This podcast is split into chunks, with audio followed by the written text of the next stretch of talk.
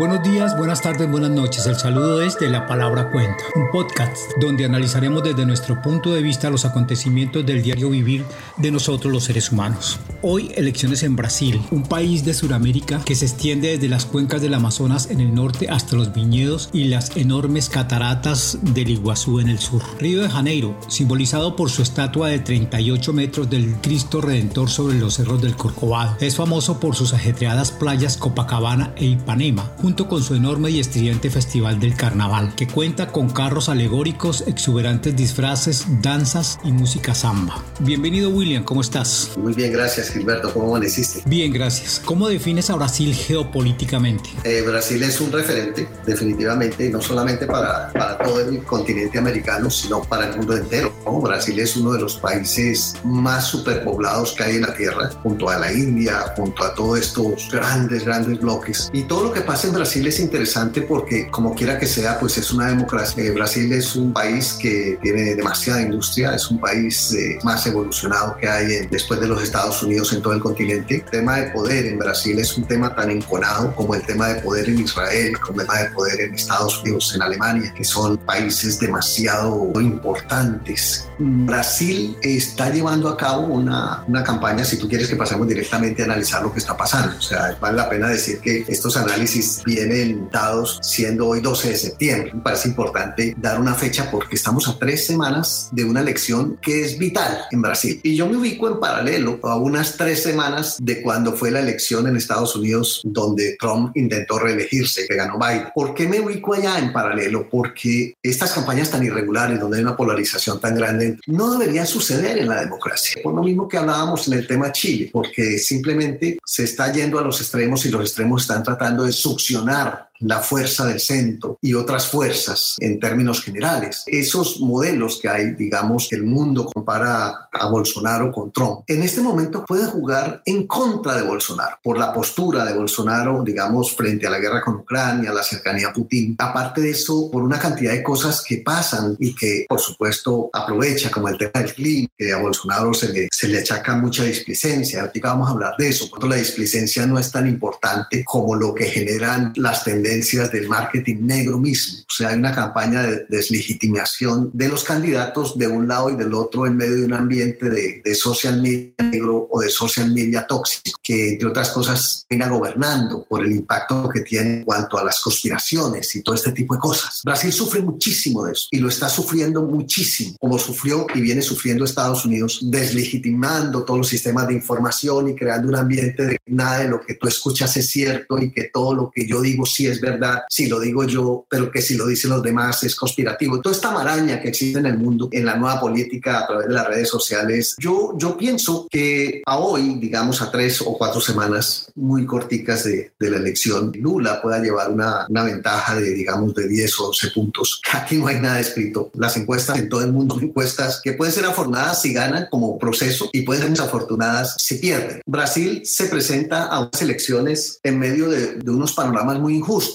William, las elecciones que Brasil celebra en octubre se perfilan como un gran cara a cara entre Luis Ignacio Lula da Silva y el mandatario actual Jair Bolsonaro. ¿Quién es Bolsonaro?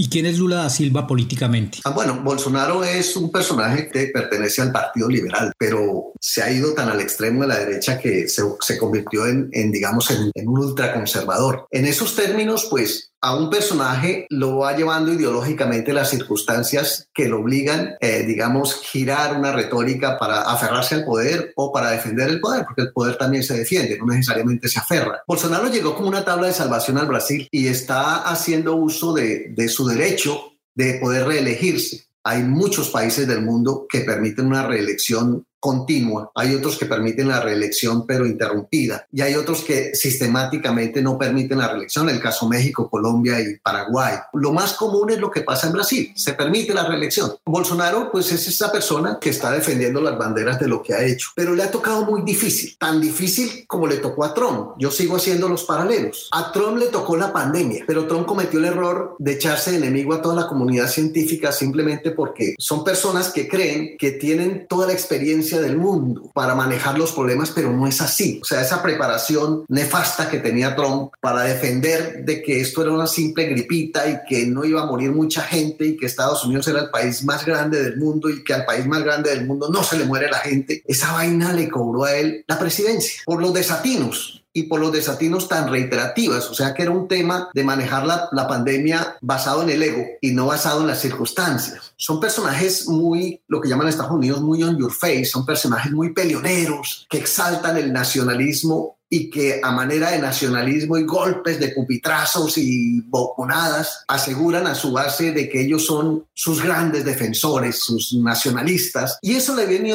cobrando también a Bolsonaro esa, esa popularidad que debería tener, porque quiera o no, la pandemia cogió al mundo desprovisto y los gobernantes de turno les tocó hacer lo mejor que pudieron hacer. Aquí el tema es un tema de estilo. Ese tema de estilo le ha costado mucho a Bolsonaro, como por ejemplo el tema de cuando estalló la guerra de Ucrania hace unos meses. Bolsonaro fue el único presidente del mundo que fue a reunirse con Putin. Decían los brasileños que era para asegurar que llegaran los fertilizers, sí, los fertilizantes, pero igual el mundo no lo veía bien. Como quiera que sea, el mundo no elige al presidente de Brasil. Al presidente de Brasil lo eligen los, los votantes de Brasil. Hagamos ahora el tema de quién es Lula. Lula es una persona como un Petro, un Boric, de pronto no es, no creo, aunque es gran amigo, que sea como Ortega o como un Díaz Canelo, como Maduro. Las grandes aberraciones de la democracia en Latinoamérica ahora están en esos tres países. En esos tres países no, en esos tres gobernantes y sus, digamos, sus maquinarias, que son maquinarias corruptas que no pueden dejarse salir del poder porque se va para la cárcel o lo linchan. Lula y Bolsonaro se enfrentan por la paga para los pobres. ¿A qué se debe este fenómeno y cómo funciona? Lo que pasa es que el modelo colombiano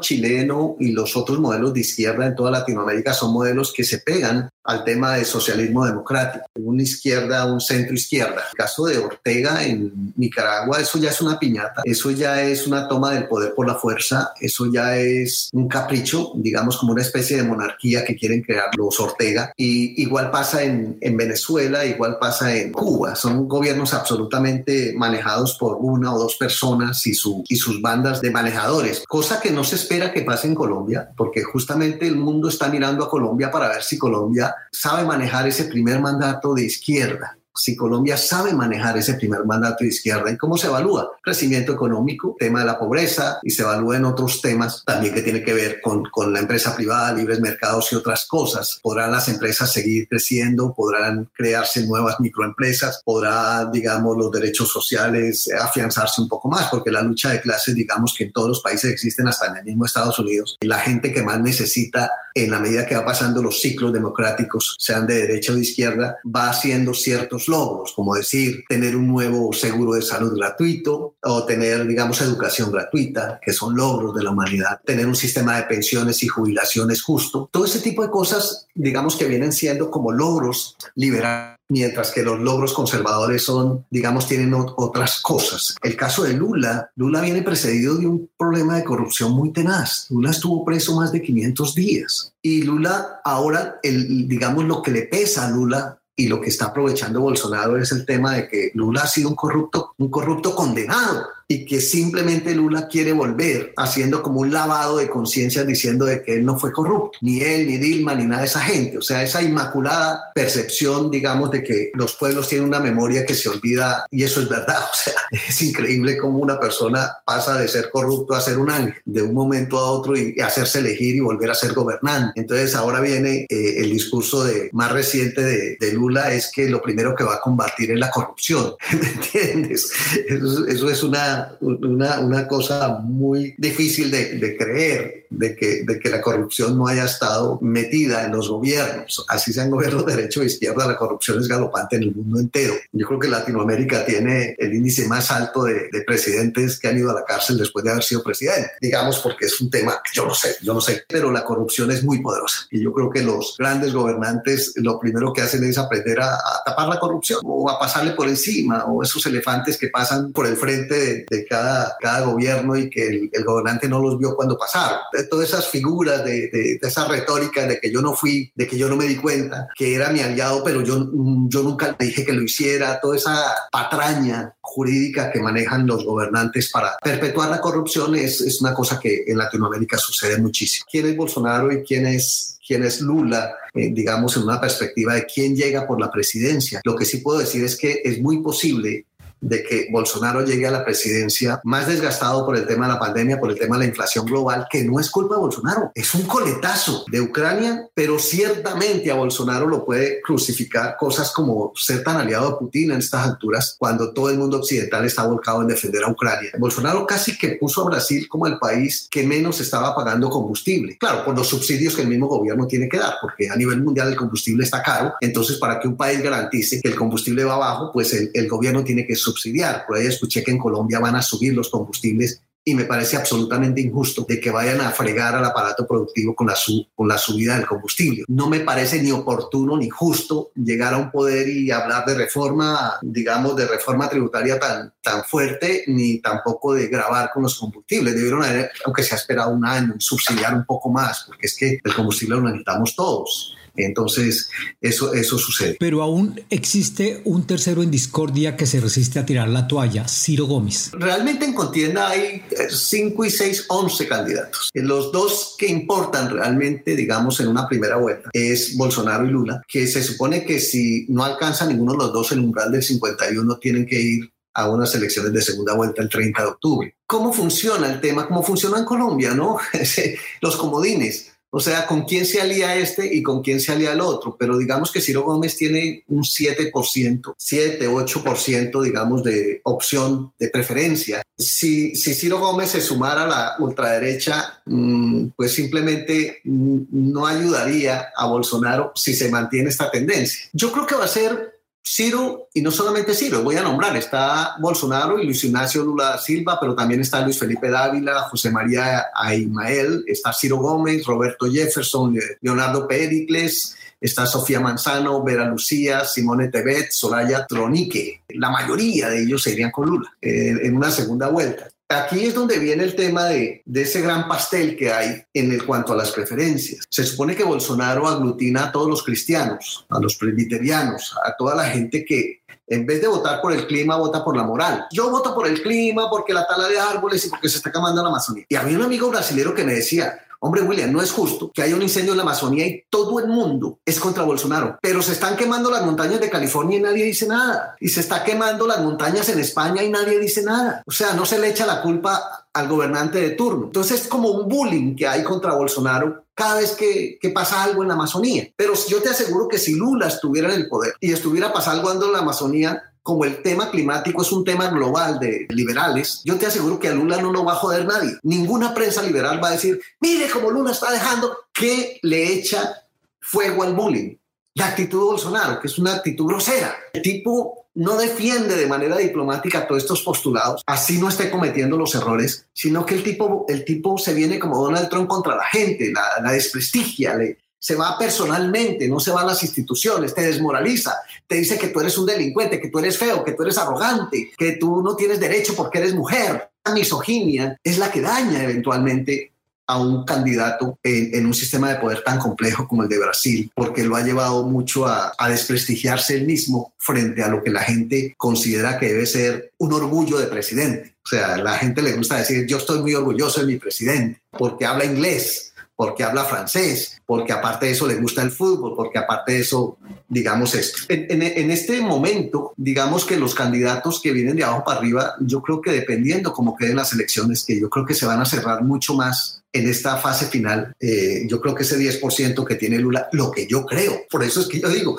estamos hablando a septiembre 12, pero me encantaría hablar el día de la elección a ver cómo quedan las cosas. Hay un problema muy grande, lo planteó Bolsonaro, no creer en el aparato electoral. Bolsonaro ahí se parece mucho a Trump, si yo pierdo no dejo el poder, porque resulta que manipularon los votos. Es un discurso muy del magnate y muy del, de la ultra conservador que es desde mucho antes crear un ambiente de que me están haciendo trampa desde ya. Por porque ven las encuestas en su contra. Si las encuestas no tuvieran en su contra, yo pienso que no hubiera dicho eso, porque son personajes que tienen una personalidad muy fuerte y que de una están sentenciando de que le están haciendo trampa y sabiendo de que ese mismo sistema electoral en, en Brasil eligió a los mismos hijos de, de Bolsonaro, eh, lo eligió a él todas las veces que fue diputado y justo lo eligió a él cuando fue presidente por primera vez y justo ahora eh, dice que es un sistema corrupto. Todas esas cortinas de humo que tira un personaje en una contienda tan reñida y tan de fake news, porque es una contienda, contienda de demasiado... La gente que sigue a Bolsonaro no lee los periódicos. Ellos tienen sus propios núcleos de información. Ellos tienen sus propios portales donde se informan. Eso es que es una alimentación ideológica muy interna y a todo el que no consulte esas, digamos, esas fuentes es un comunista. Lo mismo que pasa en Estados Unidos. Todo el mundo que no consulte las fuentes de Trump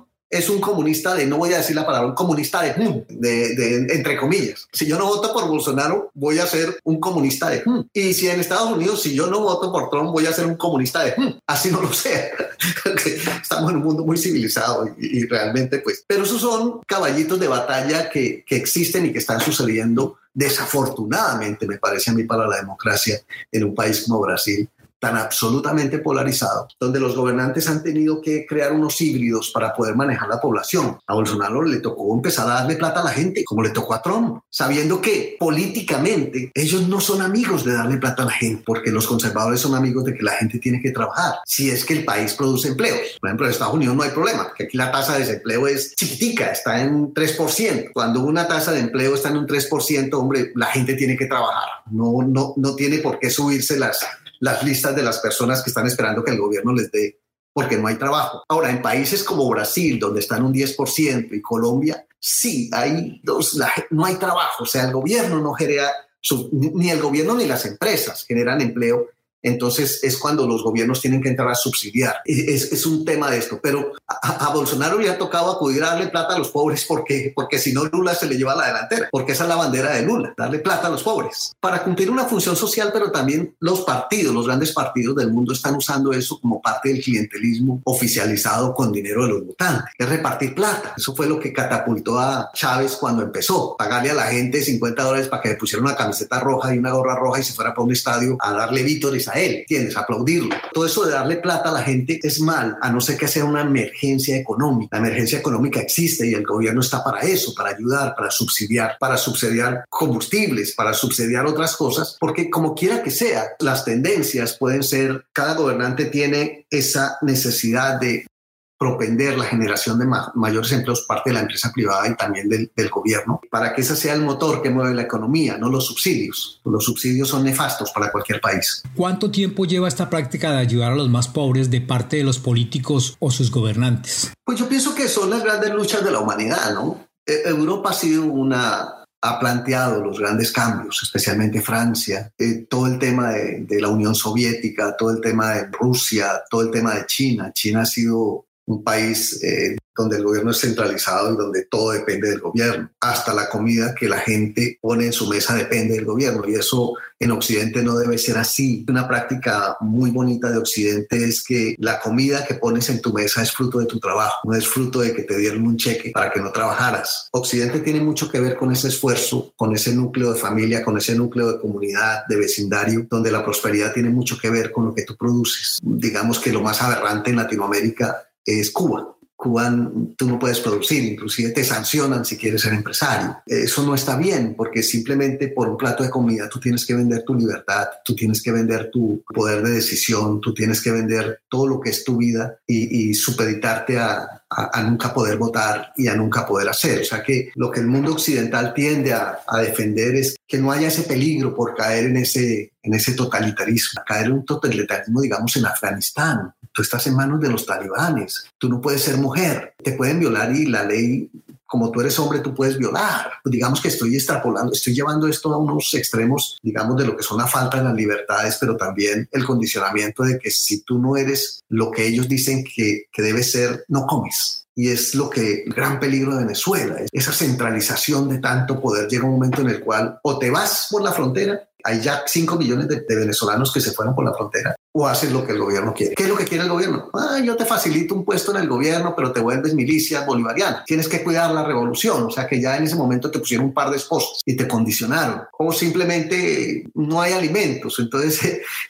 lo primero que hace un pueblo es tratar de buscar un alimento porque no se muere de hambre. Entonces, eh, tiene que hacer la fila para que te den la libra de pollo del mes porque si no te mueres de hambre. Entonces, mientras estás pensando en el alimento, no piensas ideológicamente en tus derechos. Entonces, eso es lo que Occidente teme que pueda pasar con la radicalización de las izquierdas, que tienen la tendencia a abandonar el tema de la libre elección y tienen la tendencia a radicalizarse como está pasando peligrosísimamente con Nicaragua. Lo que pasa es que en Nicaragua no hay petróleo, entonces Occidente no le importa, porque el tema del petróleo, por algo están peleando en Ucrania por petróleo, que el mundo a gritos está diciendo no más petróleo, vamos a los carros eléctricos, pero aquí empieza la, pelea por el litio, eh, por, el tema de los commodities y todo eso. A propósito, a Lula da Silva le fue muy bien porque él gobernó en medio de una bonanza de commodities. Entonces, por más que tuviera un gobierno de izquierda, a Brasil le estaba entrando dinero a chorros, mientras que a Bolsonaro le ha tocado unos, unos momentos muy difíciles. ¿Por qué? Porque el mundo está en crisis de commodities, el mundo está en crisis de esto, de una inflación.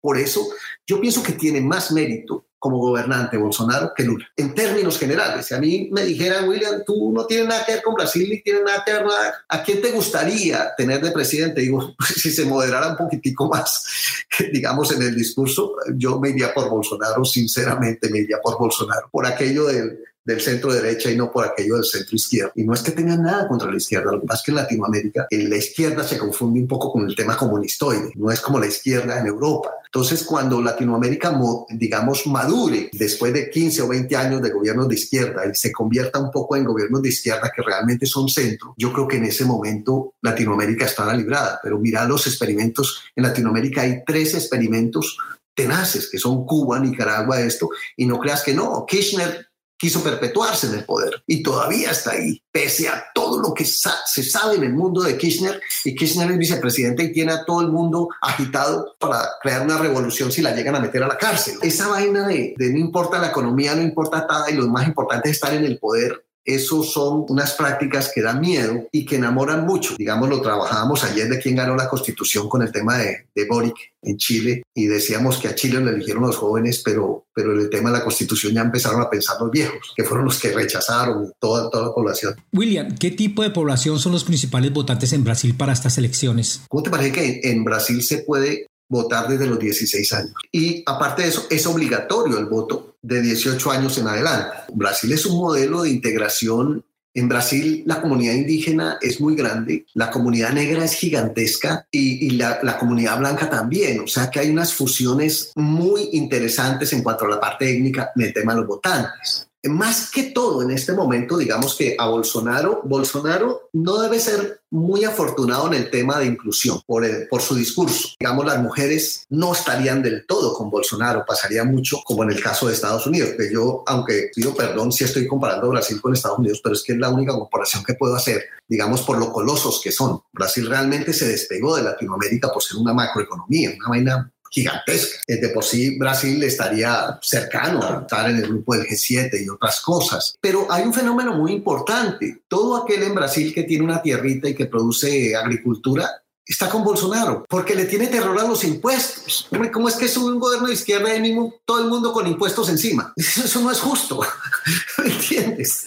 Toda esa gente, todos los agricultores, todo el agro está con Bolsonaro. Toda la gente que está con Lula son los jóvenes, la gente que está acostumbrada a recibir el chequecito del, subsidio del gobierno. En este momento, por el tema del influjo de las noticias, del social media y de todas estas cosas, hay una gran confusión y hay una gran mezcla por ejemplo, con Bolsonaro está el Partido Liberal, están los republicanos, los progresistas del PP, está el, PRTB, que vendría siendo el Brazilian Labor Renewal Party, que debe ser el, Partido de Renovación Laborista de Brasil, están los socialcristianos, eh, luego con Lula hay otra cantidad de gente, que está el Partido de los Trabajadores, el Partido Comunista, está eh, eso está haciendo una coalición con el Green Party, como en Colombia, que allá se llama el Brasil de la Esperanza, están los socialistas, están el Partido de la Sostenibilidad, está el Partido Socialista de Brasil, el Partido Solidaridad, el partido que se llama Avante, otro que se llama Aguir, que sería Acto, el Republican Party of the Social Order, que es el PROS. Todo eso está con Lula da Silva. Y de pronto con Tebet y Gravil y otras cosas hay partidos como el Partido Ciudadano, o sea, realmente, como, como te dijera yo, es una mezcla de una cantidad de micropartidos que inclusive muchas veces son partidos comodines de los mismos grandes partidos, para que la torta se, se diluya un poco más, ¿no? Esta elección es muy importante porque se está eligiendo presidente vicepresidente, se están eligiendo 27, 27 de los 81 escaños del Senado Federal, se está eligiendo 513 escaños de la Cámara de, de Diputados, se están eligiendo 27 gobernadores estatales y 1059 diputados locales. Lo que va a pasar el 12 de octubre es lo que se llama el Superdomingo. El Superdomingo de Brasil es el 12 de octubre. Hay muchas cosas que se van a definir y las fuerzas se van a concentrar en estas dos o tres semanas donde todo el dinero del mundo está a la orden del día para hacer campañas de fake news, desinformación y tratar de sostener esas encuestas más o menos nivelarlas. ¿Por qué? Porque aunque, aunque digamos que las encuestas no se les pueda creer a esta altura, de todas maneras sí a mucha gente le gusta escuchar que su candidato va adelante. Así de sencillo y que no va a perder. Entonces las encuestas lo que hacen es exacerbar ese voto porque como quiera que sea, el voto es voluntad, el voto es obligatorio, pero la sanción de si no votas es pequeñita. Mucha gente que no iría a votar va a ir a votar eh, manejando el tema de la obligatoriedad. El mundo occidental, yo creo que en este momento eh, está muy pendiente de lo que pasa en Brasil, porque quiera o no, es como el único país que se necesita que esté en la izquierda para, para, ese gran bloque de, izquierdazos que hay en Latinoamérica, eh, digamos poniendo Latinoamérica en una era, en una era muy delicada. Y vamos a ver qué pasa. tiene mucho que ver la pospandemia con la situación de los actuales gobernantes, pero es injusto porque la pandemia llegó eh, y, llegó para, para desestabilizar el mundo en temas de inflación y en temas de, de, salud, ¿no? Entonces, además que la pandemia no llegó con la vacuna hecha, la, la, pandemia llegó sin medicinas, las medicinas no funcionaban. Entonces, el caso Bolsonaro fue que se, se metió a promover medicinas que no estaban mundialmente reconocidas contra la pandemia. Llegan los grandes pensamientos de si Bolsonaro o Trump hubieran actuado diferente, de pronto hubieran muerto mucho menos personas por haber sido más procientíficos y menos pro, como pro muerte en vida, ¿no? Como quien dice, eso es una gripita, eso si le dan lo que toman los caballos, pues entonces a mí se me quita, pero es que eso no era así, es que, eh, y lo otro es que si hubieran tratado de no ser tan conspiradores, porque no, que la vacuna es un negocio de Bill Gates, que la vacuna es un negocio de para meterte un chip a ti en la sangre para poder controlarte. O sea, todas esas conspiraciones que salieron, realmente uno se da cuenta de que la humanidad entera no cree en todas las conspiraciones, sino que a la larga lo que la humanidad cree es en cómo llevar plato de comida a su mesa. Eh, digamos que en Brasil la gente de Bolsonaro tiene asegurado el desayuno, el almuerzo y la comida en su mesa, mientras que la, la gente de Lula no. Entonces hay, hay no necesariamente desayunan o almuerzan o comen o, no pagan la renta o están atrasados o, no viven en casa propia, mientras que los otros sí. Ese, ese tema de la distribución de la riqueza que no tiene que ser distribuida, quitarte a ti para darle a los otros, sino creando empleos, creando eh, pequeñas empresas, fomentando la microindustria y la, la microempresa, es lo que deben hacer los gobiernos liberales en vez de dar dinero a la gente para, suplir sus necesidades. Brasil tiene unos desafíos muy grandes. Digamos que durante el gobierno Bolsonaro se dice que los indigentes y los, los trabajadores informales se han duplicado o triplicado, pero la, la, clase media hacia arriba se ha fortalecido mucho. Entonces hay un bache en la pobreza muy grande. Todo eso, pues yo creo que eso, eso ni siquiera que pasen 10 o 20 años más de política en Brasil, eso lo van a poder borrar del mapa. Eh, se necesitan procesos muy profundos para esto y mientras exista el, el, digamos, el eco de la corrupción, pasarán 50 o 100 años y un país no va a salir de donde está hoy. Es lo que yo pienso. Es William Castaño Bedoya, analista, escritor. En un solo nombre, ¿quién es más conveniente para los brasileños? Hombre, es que es muy difícil, por eso te decía yo, a veces que lo más importante es el plato de sopa. Yo con todo y esto pienso que históricamente a la larga pudiera ser Bolsonaro. Gracias William Castaño Bedoya por sus conceptos y análisis desde su punto de vista.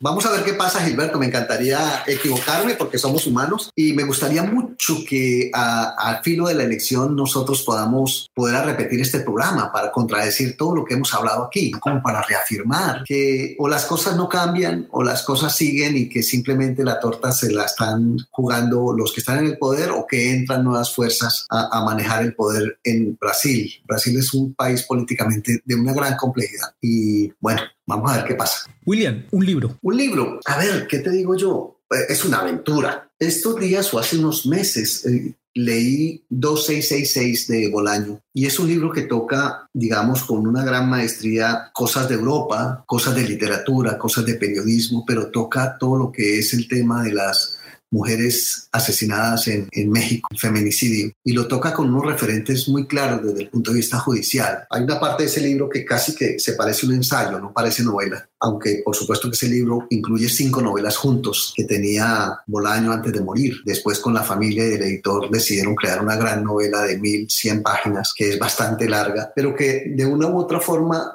te permite, digamos, una mirada de un escritor hacia temas globales. Y yo creo que eso es muy importante desde el punto de vista de la literatura, es esa mirada global o esa mirada, digamos, de poder, digamos, escribir y generar cierta simbiosis eh, digo yo simbiosis es, por ejemplo, ¿cómo hago yo para escribir una novela que te transporte? Yo estoy en el siglo XXI, pero yo escribo una novela que te transporta al siglo XV y que cuando tú la lees, tú sientes que estás en el siglo XV y sientes cómo era la realidad de esos momentos del siglo XV. Eh, Bolaño sabe hacerlo porque Bolaño en cierta medida se lo transporta a uno a ese mundo literario y a ese mundo de, de, los ídolos de la literatura, pero al mismo tiempo te lleva de un bajonazo, de un, perdón, de un bandazo, te lleva hacia, hacia ese México donde las mujeres resultan muertas, eh, digamos, de una forma sistemática ante un gobierno que nunca ha hecho nada. Gobiernos de, de, muchos años para acá nunca ha hecho nada por terminar los feminicidios. Entonces eso te revela ante la humanidad unos gobiernos absolutamente discordantes y la mujer no vale nada. Yo creo que ese sería un buen libro en términos generales para hablar de algún libro hoy que se me viene a la mente porque no estaba preparado preparado para cuando me hiciste la pregunta, simplemente pensé en ese libro. Yo también les quiero recomendar una película brasileña de acción y drama del año 2002, Ciudad de Dios, basada en una historia real escrita por Paulo Lins, les recuerdo, de acción y drama. Y hasta aquí La Palabra Cuenta, un podcast para todos que nos da pautas para ver las situaciones y hechos de una manera más formal. Hasta pronto.